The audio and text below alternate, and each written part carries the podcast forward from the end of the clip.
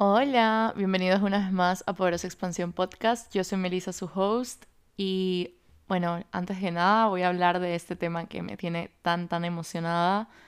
Em, y siento yo que es un tema como que es necesario de hablar, de hablarlo, porque muchas veces lo damos por sentado, muchas veces sentimos que es un compromiso y como que tiene que venir sí o sí a tal edad o por ser mujer. Ya en el episodio lo hablo más eh, detalladamente. Pero sí, quería hacerle, sí quería hacerles esta invitación a el taller de journaling para sanar que va a ser en vivo el 25 de junio por Zoom. Y la verdad me tiene tan, tan emocionada porque va a ser un taller donde vamos a empezar este camino de autoconocimiento y de autosanación con esta herramienta de journaling. Lo estaba hablando la otra vez en Instagram. No es como que es un taller así donde te voy a decir, escribe esto, escribe lo otro, como aprende a escribir, como no. Todos sabemos al final del día, los que estamos aquí, sabemos escribir, todos sabemos eh, literalmente tomar una pluma, escribir en un papel ciertas palabras y oraciones, así que de eso básicamente no se, no se va a tratar. Pero sí quiero como que profundizar un poquito el tema de lo que vamos a hablar y lo que va a ser el taller, cuál es la intención del taller a través del journaling. Entonces, en este taller tú vas a liberar emociones que se han estado acumulando dentro de ti por mucho tiempo y que te están impidiendo vivir una vida mucho más fluida, mucho más plena, mucho más ligera. Y es importante que reconozcamos que todos tenemos este poder de crecer, todos, todos tenemos este poder de sanar, eh, todos, todos tenemos esa sabiduría, esta, esta forma de vivir la vida desde nuestra verdad, desde nuestra esencia, desde lo que somos. Pero la verdad es que hay muchas veces que estamos tan bloqueados, estamos tan, pero tan, tan estancados en un mismo lugar, en un mismo lugar, en, digamos, en una misma situación, que es como que no avanza, como que no hay salida. Y la mayoría de veces, en mi experiencia, en mi experiencia personal, es porque hay demasiadas cosas que no he resuelto, es porque hay demasiadas cosas que quizás no me he permitido ver de mí misma, de mi historia, de lo que ha pasado conmigo. Muchas veces son esos bloqueos que uno mismo se pone inconscientemente y obviamente no queremos estar ahí y tratamos de evitar ver las cosas que realmente están latiendo. Y gracias a esto, gracias a esta idea, porque como les conté hace unos días, hace, unas semanas, este mes fue un mes que realmente me entregó una manera de digerir mi vida, de digerir mis emociones, de digerir los cambios que he vivido en mi vida de una manera como tan amplia, tan poderosa y tan mágica que la verdad fue, wow, quiero compartir estas experiencias con ustedes, quiero compartir estas herramientas con ustedes quiero que también ustedes se den este permiso y esta es como una invitación a que te abraces, a que te des permiso de sanar esas heridas, de que te des permiso de mirar qué es lo que te está limitando, que te des permiso de liberarte, de honrar lo que te prende, de honrar lo que eres, de honrar tu oscuridad y tu luz, de honrar tus tormentas y tu calma, o sea, absolutamente todo lo que te conforma, porque muchas veces lo difícil, lo doloroso, preferimos hacernos de la vista gorda y simplemente no, como que no ver. Preferimos esconderlo en un cajoncito y no abrirlo y esperar a que se quede ahí, cuando la realidad es que mientras más escondemos algo, y ayer justo estaba en un taller que la coach me dijo, mientras más te resistes a algo, más persiste eso en tu vida. Y eso era lo que por muchos años yo estaba viviendo. Y la verdad, con esta, con esta herramienta de escribir todos los días, de tener una conversación íntima conmigo, de reconocer partes de mí que antes no conocía, de permitirme sanar heridas que quizás están ahí desde hace mucho tiempo, de darme el permiso de cuestionar mi vida. O sea, toda esta es la invitación para ti en el taller de journaling para sanar, porque vamos a aprender más que nada no aprender, sino a entender, porque ya todas estas cosas las sabemos por naturaleza, la verdad. Vamos a entender y a regular estas emociones. Vamos a aprender a que te sientas a salvo en el caos, que te sientas a salvo con las emociones que tienes, sin juicio, porque muchas veces el juicio es lo que nos causa el sufrimiento, el juicio, el punto de vista, nuestra mente es lo que está como no deberías sentirte así o no debería estar pasando esto o te juzgas constantemente por cómo estás viviendo tu vida, etc. Entonces muchas veces eso crea esa neblina mental, crea esos pensamientos repetitivos y obviamente se crea todo el desorden en nuestra vida. Se crea todo ese momento en que estamos paralizados o que estamos estancados o que estamos con como que con una con una camisa de fuerza, como que no tenemos salida. Y algo que más me emociona es que vamos a tocar este tema hermoso que es el niño interior. El niño interior, las heridas del niño interior, qué es lo que necesita el niño interior de ti, cómo se lo puedes dar. Y nos conectamos también con ese adulto interior que experimenta la vida también con miedo, experimenta la vida también aprendiendo cosas nuevas cada día, no sintiéndose suficiente por lo que está pasando en el mundo, no sintiéndose suficiente con su vida, con las capacidades que tiene, porque obviamente también estamos en todo este momento de crecimiento, estamos en este proceso, estamos en este camino. Y nada, sí siento yo que esa conexión y esa armonía entre el niño interior y el adulto interior va a ser como fundamental en nuestro taller. Y I really can't wait. Estoy tan emocionada por las chicas que ya están inscritas. Me pone demasiado, demasiado emocionada. Va a ser el 25 de junio en vivo, así que te invito antes que empiece este, este podcast que va a estar muy hermoso, muy bueno, muy vulnerable y muy divertido también. Eh, te invito a que te inscribas. Te voy a dejar el link en la descripción de este podcast. Y nada, te veo ahí. Prepárate. Estoy tan, tan feliz de poder compartir contigo estas herramientas y te veo ahí entonces. Hola, bienvenidos una vez más a Poderosa Expansión Podcast. Yo soy Melissa, su host. Y hoy vamos a hablar de este tema que, no sé, que siento que muchas nos vamos a identificar, principalmente las mujeres que escuchen aquí. Nos vamos a identificar con el hecho de que estamos en constante presión de que si queremos ser mamá o de que si tenemos que ser mamás o de que, no sé, no sé, pero sí, sí, sentía como esta necesidad de poder hablar de este tema, porque siento que es tan común la presión en las mujeres de ya cierta edad, tipo 27 años, que es mi edad, y 30 años y 35 años, es como que si no tienes hijos, básicamente sentimos culpa de que algo estamos haciendo mal o de como que algo nos, nos falta o de que para tener una familia realmente con tu esposo es que necesitas tener hijos y necesitas traer hijos al mundo. Y siento yo que por un momento se me hacía tan fucking incómodo tener que justificar el hecho de que no, no estoy lista para tener hijos, no, no quiero hijos todavía, o no sé si voy a querer hijos en algún momento, la verdad. Eh, gracias a Dios, yo no estoy lidiando con personas que me preguntan todo el tiempo si quiero tener hijos o cuándo voy a tener hijos. En serio, estoy súper feliz de eso porque, o sea, obviamente después de todo el trabajo personal he decidido con quién me relaciono la grabación. He decidido con quién me relaciono y con quién no. Pero sí he escuchado, al menos por parte de mi mamá, eh, no, no básicamente de mi mamá, porque mi mami en serio ha cambiado su mindset y su perspectiva y ha abierto los ojos a un nivel increíble de de, respetar mi decisión y de saber qué es mi decisión junto con mi esposo y de como que... No, mi mami no ha sido de esas mamás como súper intrusas y intrometidas de cuando me das nietos, gracias a Dios, porque siento que me, me, volvería loca si hubiera sido así. Pero yo sé que es la realidad para muchas mujeres y lo digo porque lo he escuchado por mi mami de amigas de ella. ¿verdad? Todas las amigas de ella tienen nietos, todas las amigas en serio de ella ya tienen nietos de alguna u otra forma.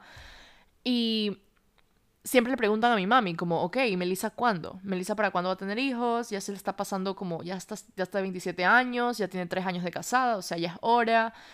Y me puse a reflexionar, ¿cómo sería mi vida si literalmente esa fuera la única razón por la que quisiera vivir? ¿Me explico?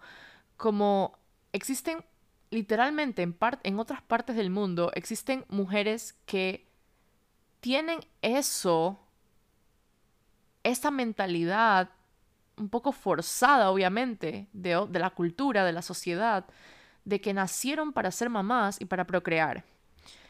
Y la verdad, o sea, me da demasiado, o sea, mi corazón se está arrugando ahorita porque me imagino lo que debe ser para otras mujeres ser forzadas a ser mamás, para muchas mujeres en el mundo están siendo forzadas en este momento a tener un hijo que quizás no quieren o que quizás no esperan o que quizás no como que no les aporta o no les no, no se siente genuino para ellas. Y, y, me puse a pensar, wow, en nuestra generación quizás no nos están forzando, no, no quiero decir nuestra generación, pero nuestro como, en nuestro territorio, no nos están forzando, y con nuestra cultura, no nos están forzando a tener hijos, pero sí siento que igual es presión la preguntadera de cuándo tienes hijos de para qué, de, que ya te estás demorando, de que ya todo el mundo tiene, de que ya, de que qué pasa contigo. Y aquí hay un tema bastante interesante que yo he vivido, que quizás nunca lo he, compartido aquí en el podcast, y es que mi mami, ok, voy a contar una historia, mi mami puede estar escuchando esto y mami, eres lo mejor. Em, mi mami no podía tener hijos, ok, mami tuvo literalmente infertilidad en segundo grado. Mi mami no podía tener hijos. Mi mami tuvo que someterse a un tratamiento muy doloroso para poder tenerme y para poder tener a mi hermano un año después. Mi mami pasó y yo ahorita es como que siento demasiada como compasión y quiero abrazar a mi mami en esa época. Mi mami pasó ocho años de su vida casada, sin hijos, casada con mi papá, sin hijos, constantemente con, respondiendo y justificando al mundo entero que le preguntaba cuándo tienes hijos, por qué no tienes hijos, qué pasa contigo, ¿verdad? Me imagino que igual la presión de ver a todas sus hermanas con hijos, sus hermanos, sus amigas con hijos, y ella no. Entonces, ¿qué pasaba? Yo me imagino como que, ¿qué habrá pasado por la mente de mi mami en ese momento? ¿Qué habrá pasado con su autoestima? ¿Qué habrá pasado con, con, con, con su valía? Porque en una sociedad, y estoy hablando de los noventas, o sea, no me imagino antes de eso cómo habrá sido, ochentas, noventas, no me imagino antes de eso cómo habrá sido. Pero me pongo en los zapatos de mi mami y digo, wow, qué difícil ha de haber sido para ella sentir, creer que le faltaba algo más, que le faltaba algo que era tener hijos, porque veía constantemente a todo el mundo de que ya tenía hijos y todos los niños ya estaban grandes y eran como, unos niños nada que ver, pero ya grandes y como que, cuando, y para cuando tú, y tienes que darle hijos a tu, a tu esposo, y, y hemos conversado de esto con mi mami, y muchas veces parte del parte de la decisión de ella de tener hijos partió de este lugar de que tengo que darle hijos a mi esposo. Y no siento que es doloroso para mí, para nada, porque yo, nosotros siempre hemos dicho con mi hermano de que somos niños milagros, o sea, de que literalmente llegamos a este mundo como milagro, porque ya les voy a explicar un poco más de esto, pero eh, sí siento que hubo mucha presión y todavía hay mucha presión alrededor de que tienes que tener hijos a tal edad o que si te casas inmediatamente tienes que tener hijos. Yo me acuerdo que cuando me casé, el mismo día que me casé, literalmente mi mami recibió mensajes de como que, ah, tu hija se casó porque está embarazada. Y mi mami como que, no, se casó porque se quiso casar, como, se casó porque se quiso casar. Y yo dije, fuck, ok, uno, ¿en qué época estamos viviendo, verdad? ¿Qué época estamos viviendo? De que la mujer tiene que casarse porque está embarazada, o que la mujer tiene que tener marido, o como se dice así coloquialmente tiene que tener marido porque ya está embarazada, ¿verdad? Siento yo que esa es una decisión de la pareja de alguna u otra forma, es decisión de la mujer si se quiere casar, es decisión de, de, los dos, no de la familia, no de la sociedad, no de cómo lo van a ver. Y aquí creo que estoy hablando desde este punto bastante privilegiado, siento yo, ¿verdad? Porque he sido una mujer que se casó con el hombre que ama, de que lo conversaron, de que están conversando si quieren tener hijos, ¿verdad? Y obviamente hay mujeres y realidades de mujeres que no tienen esa misma, ese mismo privilegio que tengo yo y que tenemos quizás la mayoría de personas que están escuchando este podcast, ¿verdad? No tenemos ese mismo privilegio. Hay mujeres que literalmente están siendo forzadas a tener hijos, a, casarse por estar embarazadas o eh, a casarse porque ya están arreglados esos matrimonios o por un sinnúmero de, de temas que no, que no quiero entrar y, y topar aquí. Pero me pongo a pensar como literalmente eso fue lo que estas personas pensaron. Y obviamente no tiene nada de malo, es una decisión entre dos personas.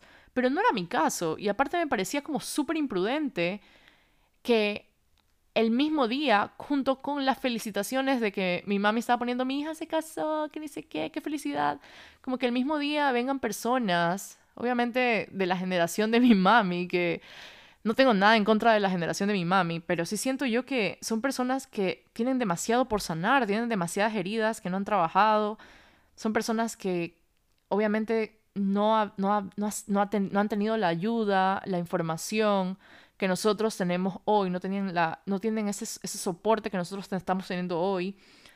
Pero no quiero caer en el juicio, pero sí me parece como, fuck, oye, deja que una persona se case con el amor de su vida y ya, como, guárdate esos comentarios, no, no, no siento que aportan en nada más que incomodar, o sea, y en ese momento fue como, ¿será que en serio la gente está pensando que estoy embarazada? ¿Será que la gente en serio está pensando que me casé porque estoy embarazada?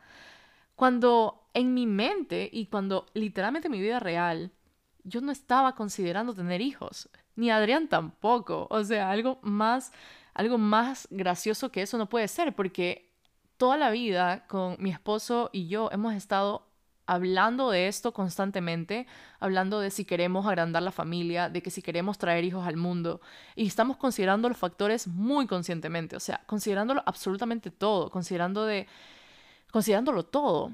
Y me, y me dio como incomodidad y a la vez curiosidad. De, literalmente la gente piensa de que porque una mujer ya está casada, está en esa obligación de tener hijos. Y obviamente, es como dije, gracias a Dios no me, no me, no me, no me relaciono con personas que constantemente me lo están diciendo, pero sí tengo amigas que, especialmente una amiga, que ya está en cierta edad, digamos, que tiene como 35 años, que todo el mundo le está diciendo que se le está pasando la vida, de que se le está pasando el tren, de que ya, ¿a qué hora? Y las mamás están como, ya dame un nieto, ya dame un nieto, ya dame un nieto. Y en serio no me imagino la presión ahí. Y ojo que mi mami me tuvo a mí a los 30 años. O sea, ya era una mujer, digamos, madura, ya había pasado su vida, ya había tenido su matrimonio, su tiempo y todo.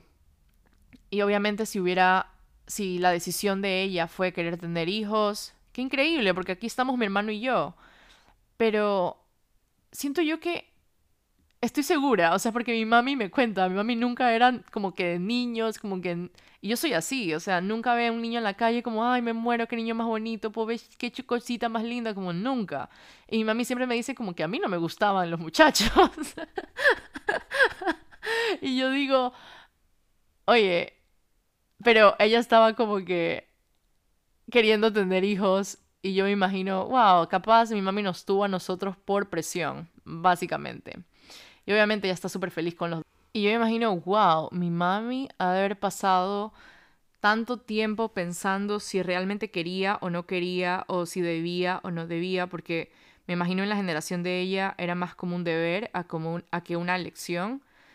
Como por ejemplo para mí, para mí yo sé conscientemente de que estoy eligiendo no tener hijos todavía, todavía no sé si quiero tener hijos, después de todo lo que está pasando en el mundo, em, es como que no, pero a la vez es como si quiero tener hijos en algún momento, es mi responsabilidad cuidar de mí, es mi responsabilidad prepararme psicológicamente, cuidar de mi salud mental, es mi responsabilidad tener una estabilidad financiera, psicológica, eh, emocional, trabajar en mi estabilidad emocional, mi estabilidad, como que mis skills, mis, mis, mis skills para ser mamá y cuidar y traer a la vida a otro ser humano que muchas veces decimos como, ay, qué lindo, ¿cuándo vas a tener un bebé?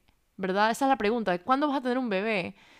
Y la realidad es, el bebé dura un freaking año, ¿ok? De ahí se convierte en un niño y de ahí en 18 años es un adulto, es una persona que va a estar en esta freaking sociedad. no es algo tan a la ligera, al menos para mí, no es algo que se tome tan a la ligera. Para mí, desde esta persona de que en este momento está decidiendo y eligiendo, ¿verdad? Aquí no quiero que nadie se sienta ofendido de que estoy juzgando las decisiones de otras personas, porque jamás ese no es mi, ese no es mi papel, la verdad. Siento que todos elegimos de alguna u otra forma cómo queremos que nuestra vida continúe. Y no quiero entrar en detalles, la verdad. A veces es tan desgastante tener que decir, dar disclaimers para no herir susceptibilidades. Pero la realidad es que para mí este es un tema que resulta ser una elección de por vida, ¿ok? Es como, ok. Y más aún después de haber, de haber estudiado y haber hecho tanto research con respecto a la niñez, los traumas de la niñez, como de 0 a 7 años se forma literalmente tu programación para estar en esta vida. Absorbes absolutamente todas las creencias y todo lo que el mundo te está diciendo como que fuera verdad. Absorbes mentiras como que fuera verdad. Vas aprendiendo de tus papás desde el ejemplo. Vas, no escuchas em, tanto lo que, digamos, lo que... O sea, escuchas absolutamente todo lo que quieres hacer y estás como en este momento de integrarlo absolutamente todo en tu vida para que cuando seas adulto toda esa programación ya esté lista para vivir, literal. Entonces, si de 0 a 7 años eh, pasa todo esto en el cerebro de un ser humano, de 0 a 7 años estamos encontrando nuestro lugar de ser, estamos encontrando nuestro lugar de pertenecer en este mundo, nuestra forma de vivir, estamos encontrando nuestra forma de expresarnos, estamos encontrando nuestra forma de regular nuestras emociones. Si, en si de 0 a 7 años estamos encontrando estas maneras de satisfacer estas necesidades siendo niños, buscando alguna otra forma que nuestros papás o, las personas que están a cargo de nosotros nos den esas necesidades, yo digo, realmente estoy en esta capacidad de hacerme responsable para cumplir absolutamente, con absolutamente todo lo que el niño o la niña necesite para ser un adulto de bien, un adulto emocionalmente inteligente, un adulto que sepa de como que, que sepa literalmente vivir la vida desde él mismo. O sea, siento yo que también es mucha, mucha presión que se le pone a los papás, a los padres, como que los padres tienen que hacer un trabajo perfecto y que si no hicieron un trabajo perfecto, entonces jodieron todo. Cuando la realidad, obviamente ya ahorita veo que nuestros papás estaban haciendo lo mejor que pudieron con lo que tenían. Y lo chévere de todo esto es que tenemos la oportunidad nosotros ya de adultos de ir sanando todo eso que no habíamos trabajado nunca de nuestra niñez, de nuestra infancia. Y creo que me estoy yendo otro, un tema a otro, pero solamente ponerme a pensar en eso, en esa responsabilidad de traer a, una, a un ser vivo, a un ser humano, ¿ok? A una persona consciente, pensante, a una persona, al mundo, y hacerme responsable de todo por tanto tiempo, me resulta aterrador, no les miento, siento que no estoy lista para nada, siento que Adrián no está listo para nada, siento que físicamente, no sé, emocionalmente, mentalmente no estoy lista para tener que cargar, no quiero decir con el peso, pero cargar con esa responsabilidad tan grande. O sea, yo digo con Heidi, y obviamente no es comparable, ¿verdad? Pero Heidi ocupa demasiada energía, Heidi ocupa demasiado espacio en mi vida, demasiado espacio emocional, yo nunca he sido de las que se enamora de los niños que están en la calle. Em, escuché este podcast, ya me había acordado de dónde escuché este, escuché este podcast de Rafa Mora, que se llama Imperfecta. Y dije, oh, fuck, tengo que hacer un episodio así también para el mío, porque la verdad es que no se habla mucho de este tema, no se cuestiona mucho el hecho de que las mujeres no tenemos la obligación de ser mamás, de que tenemos el derecho de, de, de elegir si queremos o no ser mamás sea cual sea la situación de que, la mujer esté pasando, tenemos ese derecho a elegir si queremos traer una vida al mundo o no. Es parte de la, literalmente, de la soberanía y de la libertad de nosotras como mujeres que al final del día resulta ser tan empoderador. O sea, imagínate tener ese poder de traer o no vida al mundo.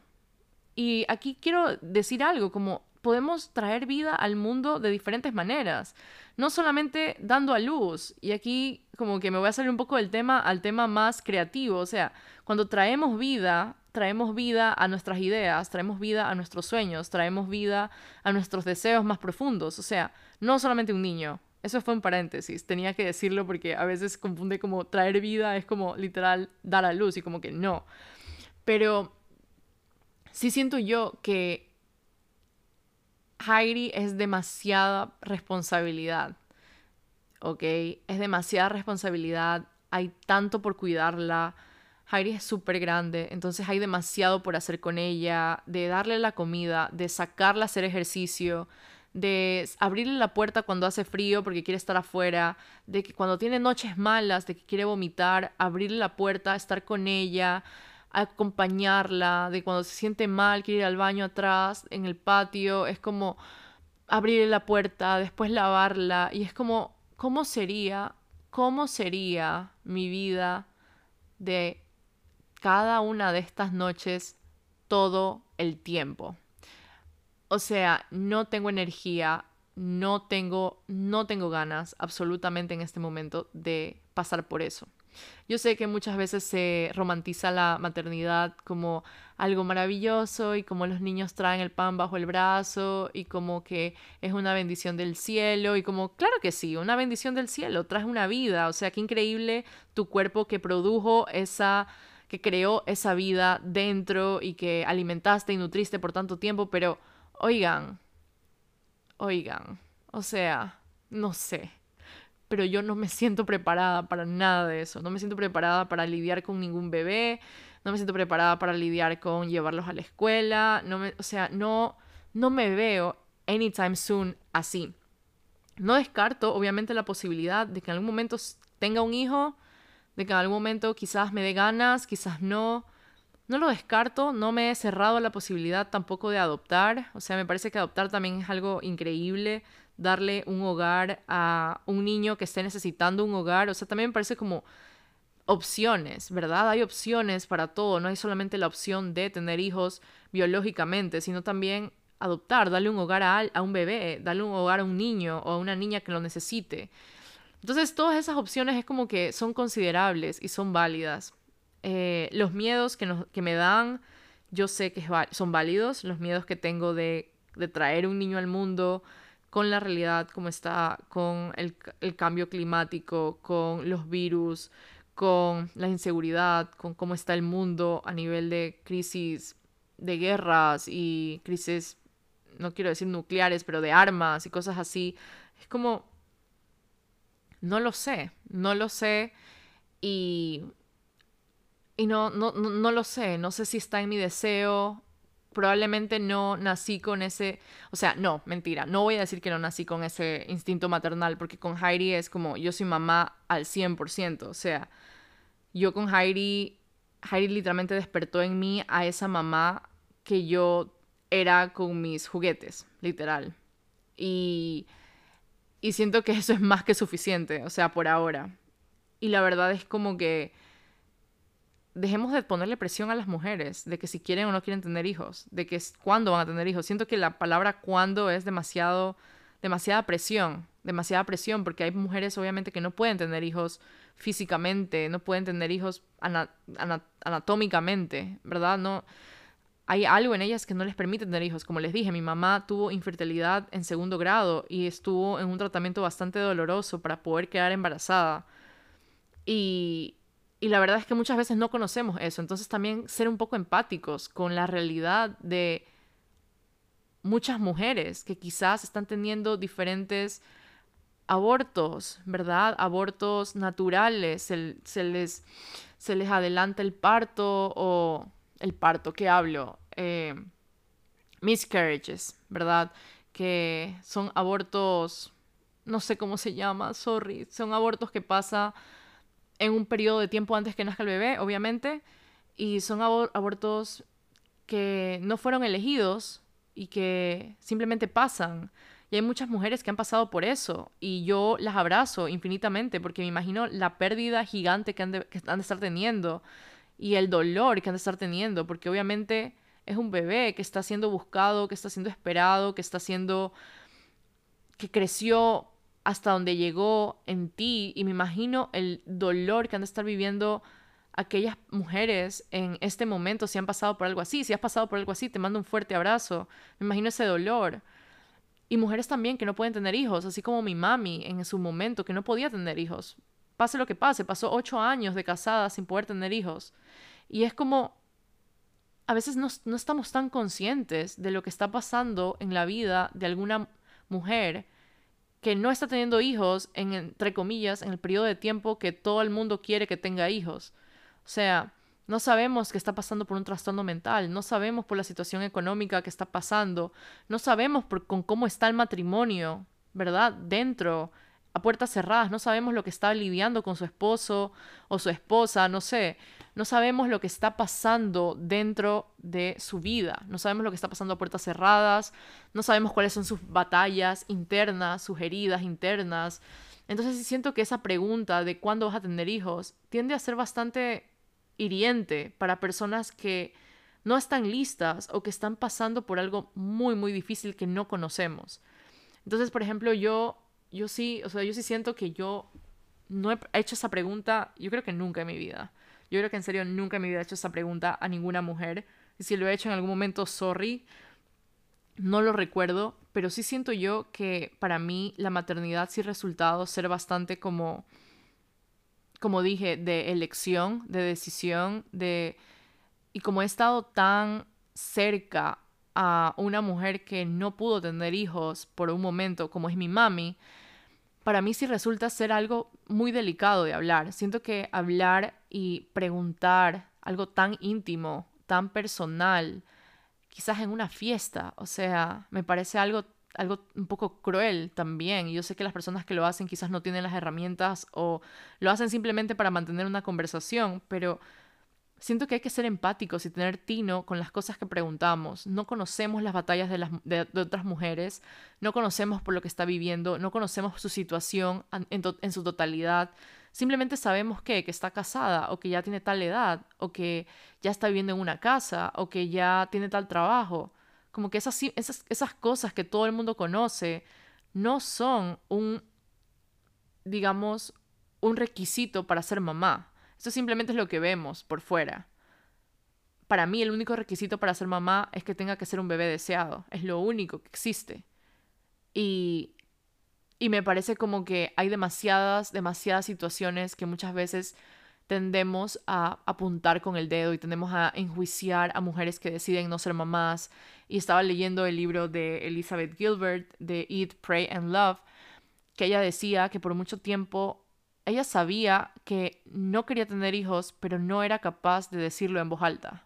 ¿Ok? No era capaz de decir en esa época, en los 90, no era capaz de decir, sabes que yo no nací para ser mamá. No era capaz de decirlo. Era como que había tanta, tanto condicionamiento, tanto odio, tanto juicio alrededor de mujeres que decidían no tener hijos, que, que sí, que no viniste a procrear y hay tanta también como... Hay tanto también como esa parte religiosa, hay mucho... Hay algo ahí como muy... Muy de amar al prójimo, pero a la vez te juzgo por tus decisiones, ¿me explico? No sé. Y, y por ejemplo, Elizabeth Gilbert decía, yo sabía desde lo más profundo de mi corazón que para mí mi vida era viajar y escribir libros, no tener hijos.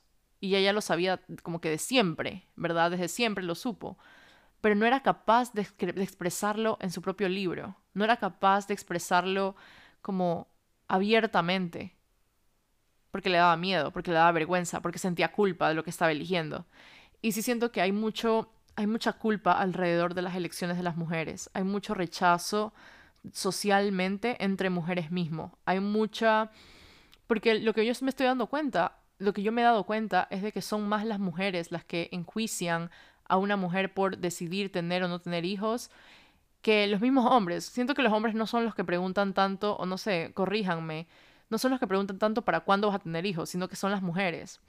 Y me ha pasado también que mi mami me cuenta como que, eh, tal amiga me dijo que eh, tu, tu hijito se va a parecer a Adrián cuando era chiquito. Y como que, ok. Y como que, ay, así van a ser tus nietecitos. Y mi mami es como, no sé si voy a tener nietos, me explico. Mi hermano también está como, no, o sea, no, no estoy en la capacidad ni mental, ni económica, ni absolutamente como nada de ser papá ahorita.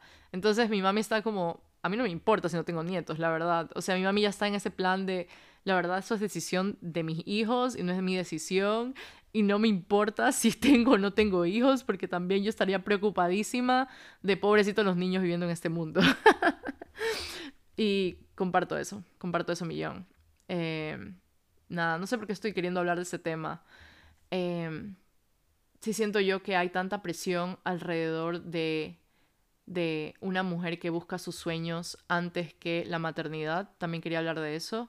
Una mujer que busca su desarrollo profesional, sus sueños, no sé, empresariales, sus ganas de viajar por el mundo, sus ganas de aprender más, de estudiar.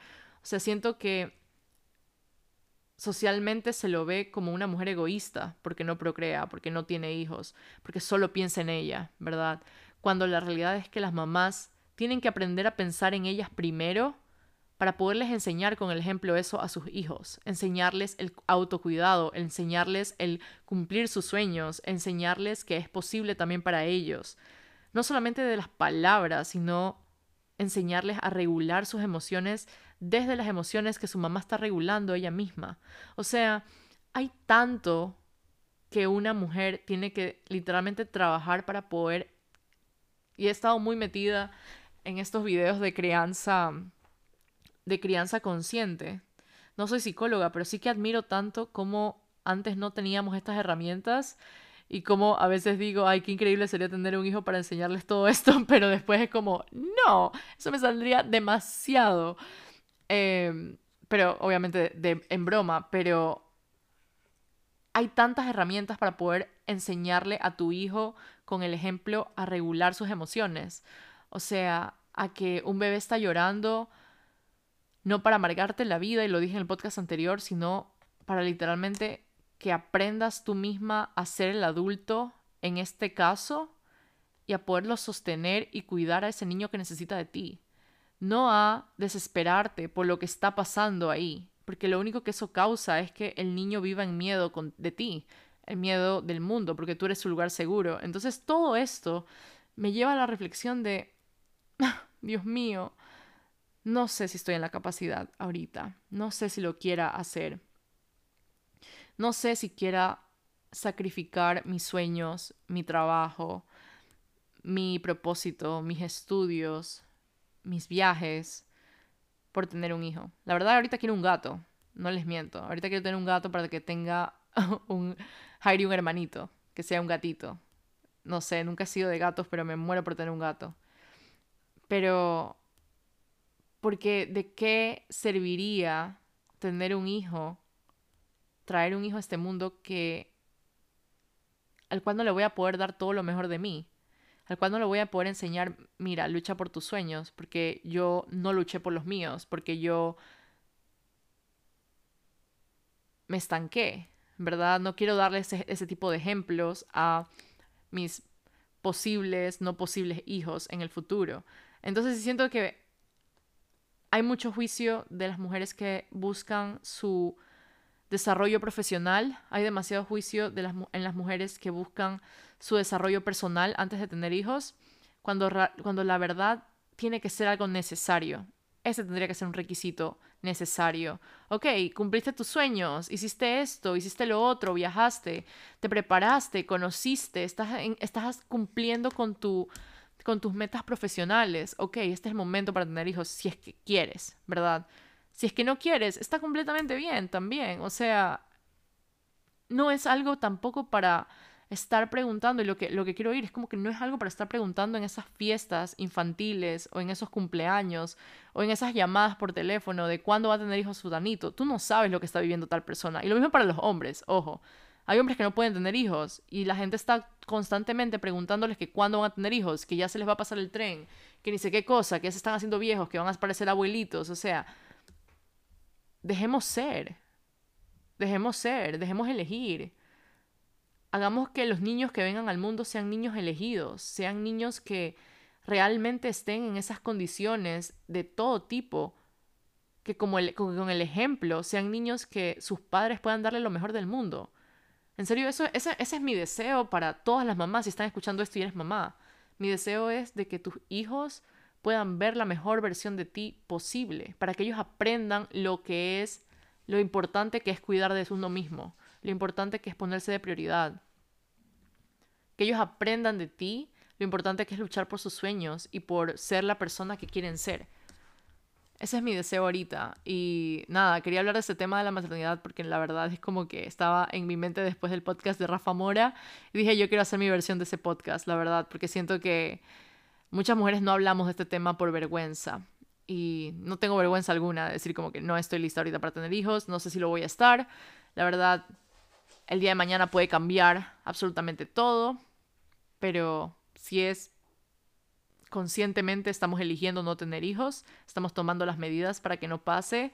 No sabemos lo que vaya a pasar en el futuro, de aquí a un año, de aquí a dos años, pero hoy estoy diciendo como, no, no quiero, no me interesa, no me da ganas, no me llama, no me prende la vida, no me ilusiona para nada el hecho de querer tener hijos, ni, el proceso de estar embarazada, ni el proceso de dar a luz. Es como que me da pánico, o sea, solamente imaginarme y a, la vez admiración, como todas las mujeres que han dado a luz, Dios mío, mi admiración profunda, o sea, son unas superheroínas, Dios mío, la, naturaleza en serio es demasiado. Y, y las admiro profundamente, pero yo no sé si quiero pasar por todo eso, no tengo idea si la verdad me llame la atención todo ese proceso del embarazo, aunque a la vez también a veces hay una parte de mí que está como, ay, ¿cómo sería, verdad? Como que, ¿cómo sería tener un niño? Y después viene mi parte como, mmm, no, no, Melissa, no todavía, no ahorita, no capaz nunca, em, pero no podemos simplemente traer con Adrián decimos como que no podemos simplemente traer hijos al mundo por traer, solamente porque vayan a ser lindos, o solamente por tener un bebecito en la casa, o solamente por... Hay, hay personas que, nos, que dicen como que, ¿y, ¿y quién te va a cuidar cuando seas viejo? No, no es una razón para traer hijos al mundo tener alguien que te cuide de viejo, eh, no, no lo considero así, es válido si lo sientes así. Si nada esto te resuena, cambia de podcast, pero sí siento como que que si algo de esto resonó contigo, que me lo comentes, porque no me quiero sentir sola. Em, yo sí siento que, personas de mi generación, al menos yo no conozco personas cercanas, cercanas, cercanas, así súper cercanas, de que estén teniendo un bebé ahorita, al menos de mis amigas súper cercanas, que son bastante, muy pocas. Em, no, no lo sé, pero sí es como que, como que no. O sea, estar casada, estar recién casada, ya tener una familia, digamos, una casa o lo que sea, no es requisito para inmediatamente buscar un hijo cuando no está el deseo, no están las ganas. Y nada, siento que quería decir, que, decía, que dije todo lo que quería decir. Ah, les mando un fuerte abrazo. Los quiero muchísimo. Gracias por estar aquí y nos vemos en el próximo episodio. Chao, chao.